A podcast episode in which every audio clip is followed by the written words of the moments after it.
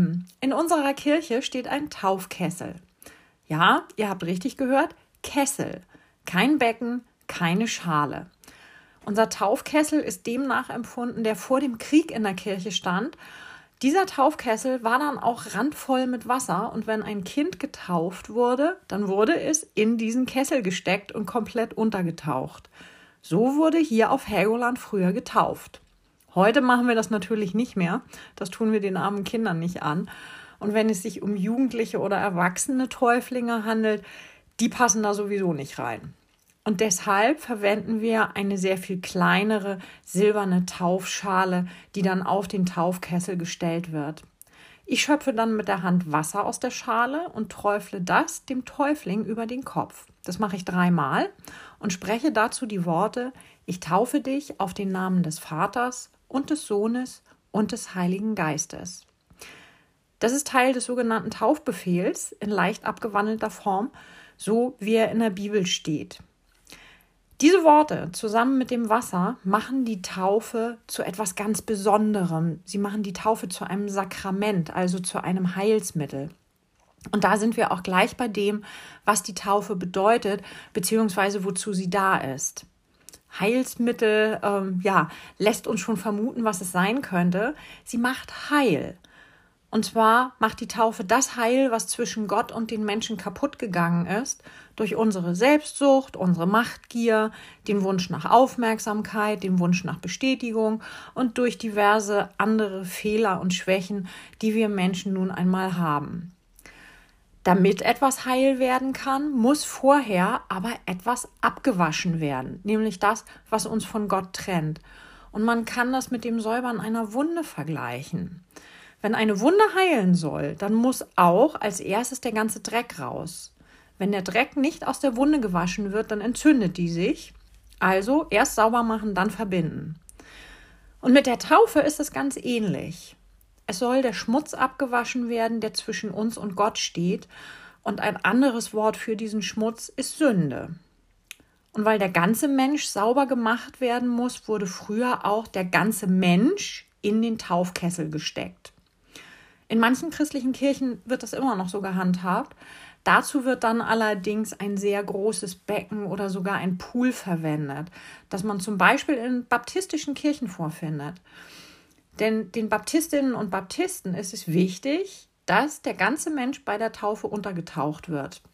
Und wenn kein Pool vorhanden ist, dann tut es auch ein Fluss. Die Nordsee geht im Übrigen auch.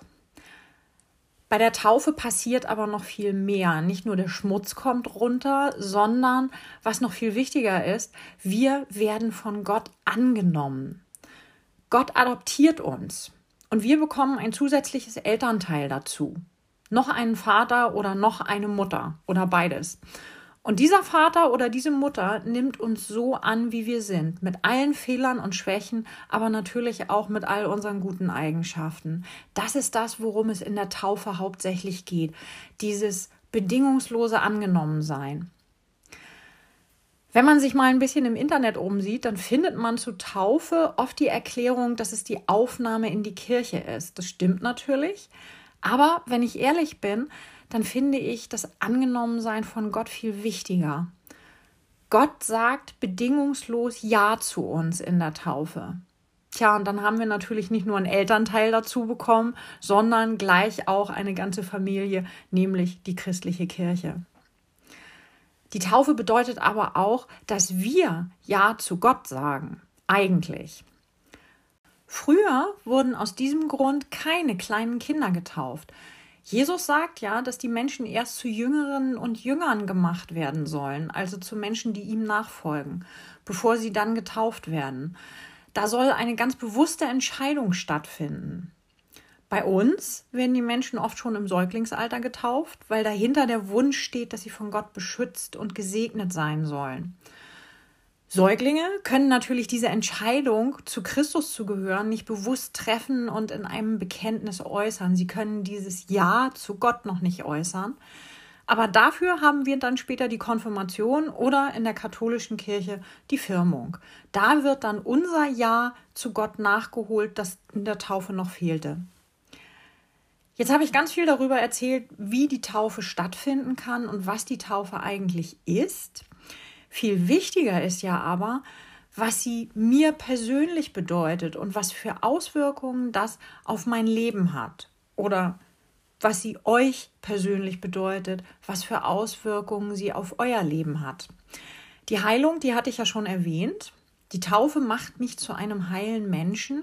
Sie verändert mich also zum Guten, auch wenn ich das selbst manchmal gar nicht so bewusst mitbekomme. Weil die Taufe mich heil macht, macht sie mich stärker und lebendiger. Und damit wird es mir leichter fallen, das Alte, also die Schwächen und Fehler, hinter mir zu lassen und neu anzufangen. Und wer mich da unglaublich beeindruckt, ist Martin Luther. Dem sagt man nämlich nach, dass er mit Kreide vor sich auf den Tisch geschrieben hat, ich bin getauft.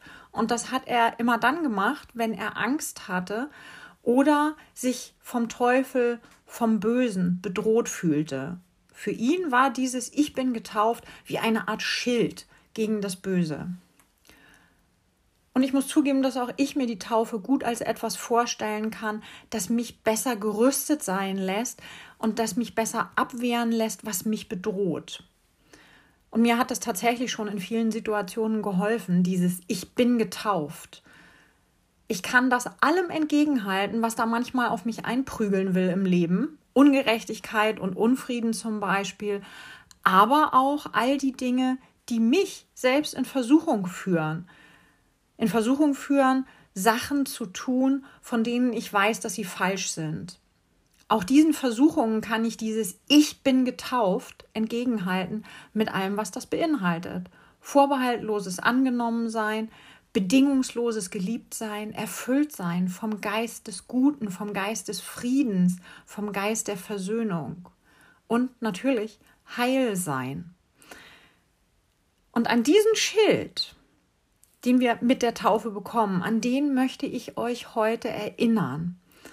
Ich möchte, dass ihr diesen Schild heute ganz bewusst mitnehmt als etwas, das euch richtig stark macht. Den Schild, den habt ihr schon, wenn ihr getauft seid. Und er ist ein Geschenk, ein Versprechen, das euch ein ganzes Leben lang erhalten bleibt und euch schützen kann. Und wenn ihr noch nicht getauft seid, dann wünsche ich euch, dass ihr Lust bekommt euch irgendwann auch mit der Kraft der Taufe beschenken zu lassen. Amen.